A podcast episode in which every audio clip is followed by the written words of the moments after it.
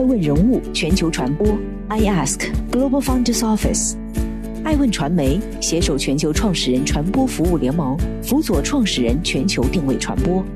欢迎您每天聆听爱问人物。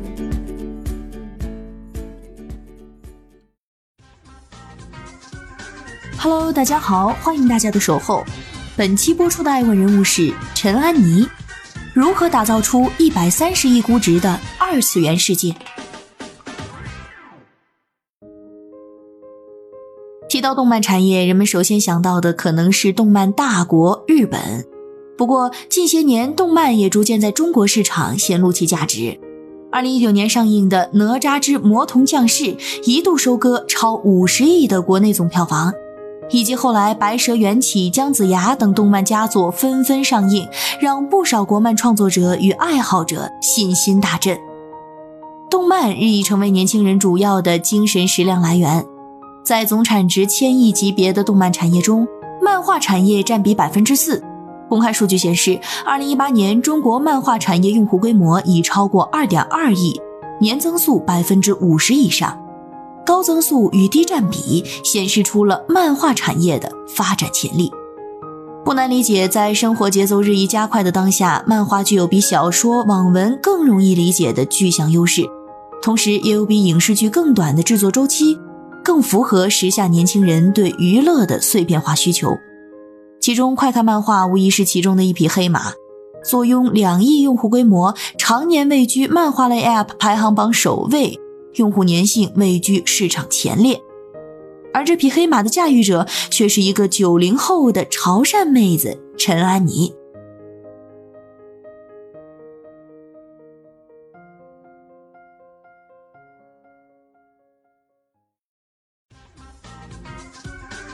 欢迎继续聆听《守候爱问人物全球传播》，正在播出的爱问人物是陈安妮，半路出家。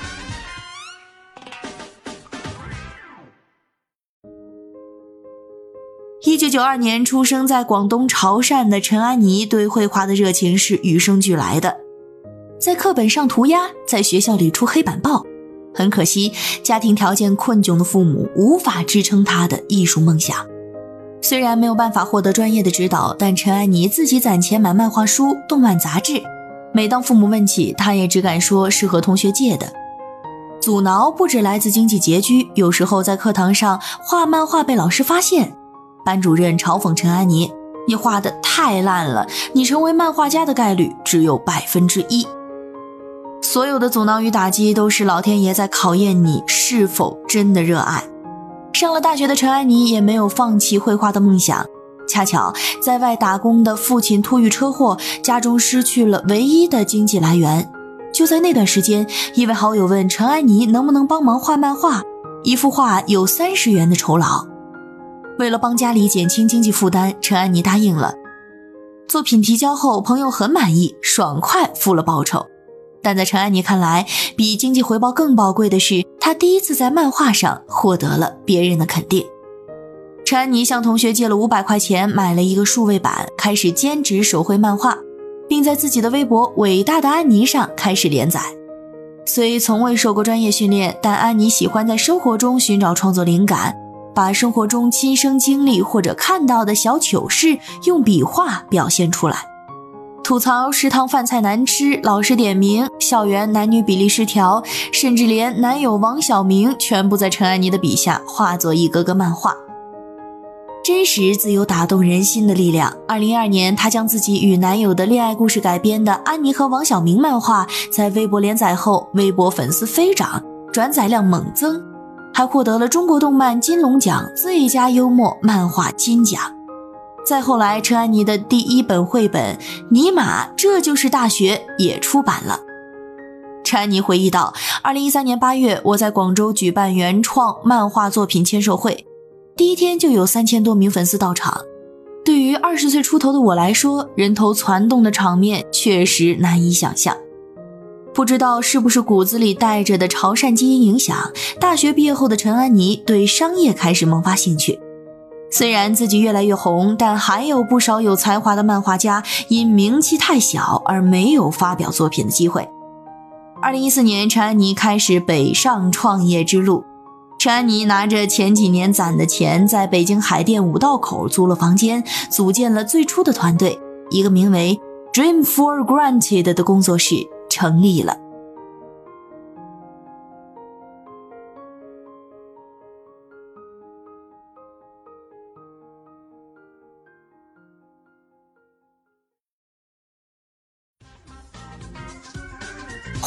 续聆听《守候爱问人物全球传播》，正在播出的爱问人物是陈安妮，巅峰坠落。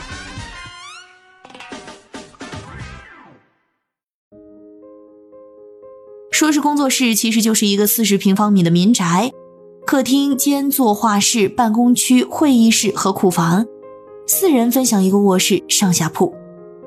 团队中的人每天工作、吃饭、睡觉都在这个工作室里。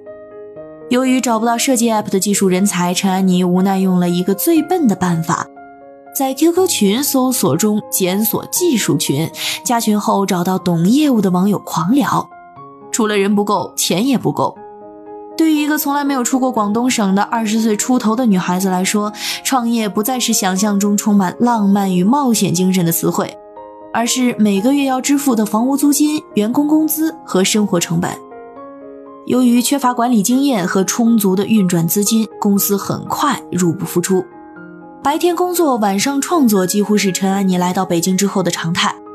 面对跟我创业、吃泡面挨着的团队员工，我发现创业者最孤独的是要一人承担沉甸甸的信赖和责任。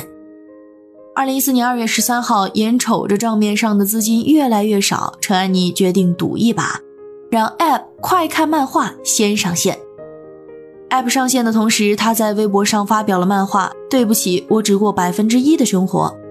漫画的名字自然是缘起于读书时来自班主任的那句嘲讽。漫画中，陈安妮和网友分享了自己坚持画画，毕业后来到北京创业的故事。第二天一觉醒来，他发现自己的微博爆了，漫画转发量高达四十五万，评论九万条。姚晨转发了，赵丽颖也转发了。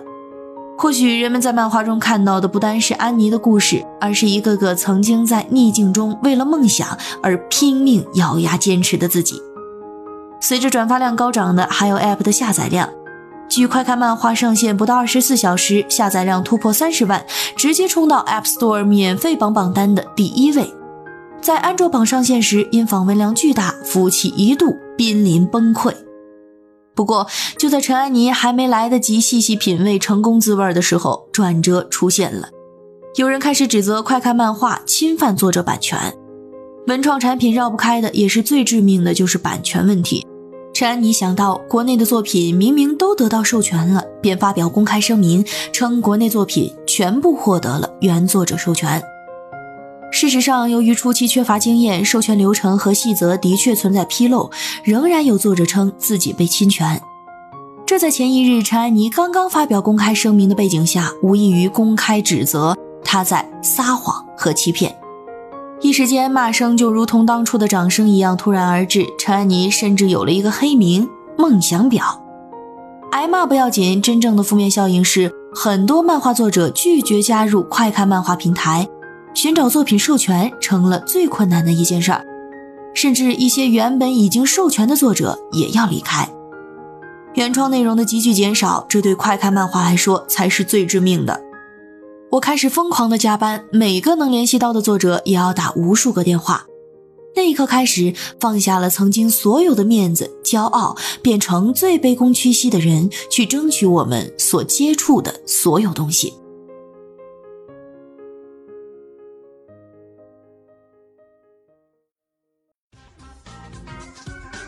欢迎继续聆听《守候爱问人物全球传播》，正在播出的爱问人物是陈安妮，坡道爬升。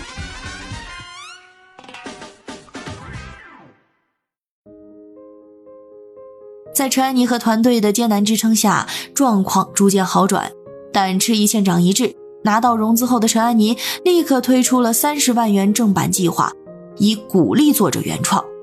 从二零一四年十二月二十号至二零一五年二月二十三号，六十天时间，快看漫画每隔一天选出一篇最好看漫画，陆续推出三十篇做首页推荐，并给予一万元稿费奖励。在原创的正向激励下，快看漫画上线不到一年的时间里，用户总数突破一千五百万。二零一九年七月，App 总用户量突破两亿，月活超四千万，在中国一百一十五个漫画 App 中稳居第一。同年八月，快看漫画获得腾讯一点二五亿美元的一轮融资，估值达一百三十亿。陈安妮本人的微博粉丝也突破九百万，微博转发量破千万。快看漫画在用户数、平台生活、月活量、用户粘性等各数据实现领跑，成为了名副其实的头部漫画平台，与腾讯动漫、微博动漫等平台同属第一梯队。快看漫画之所以在短时间内迅速成长为行业黑马，原因在于陈安妮在内容开发、采编和后期包装的独特操作方法。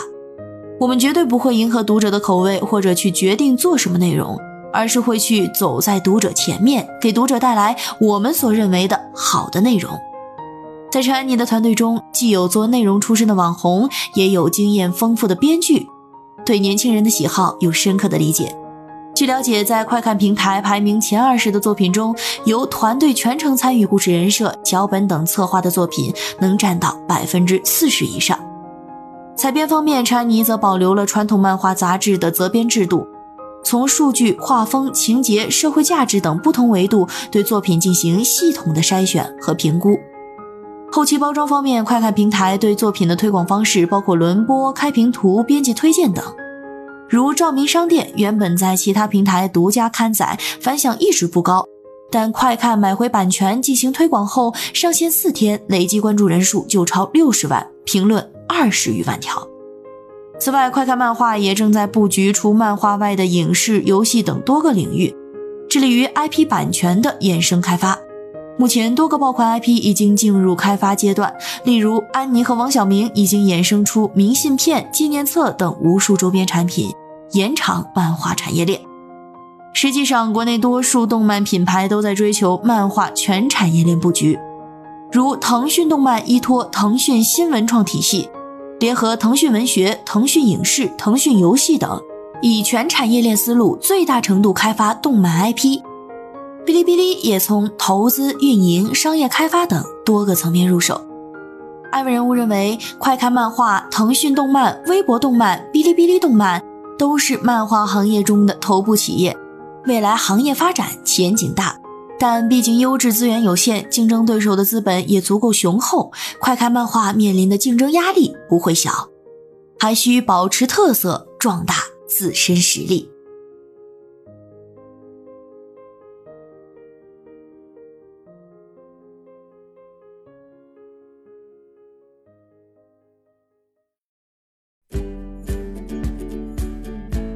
顶级人物，欢迎关注每周六晚十一点海南卫视，同步在学习强国 APP 直播。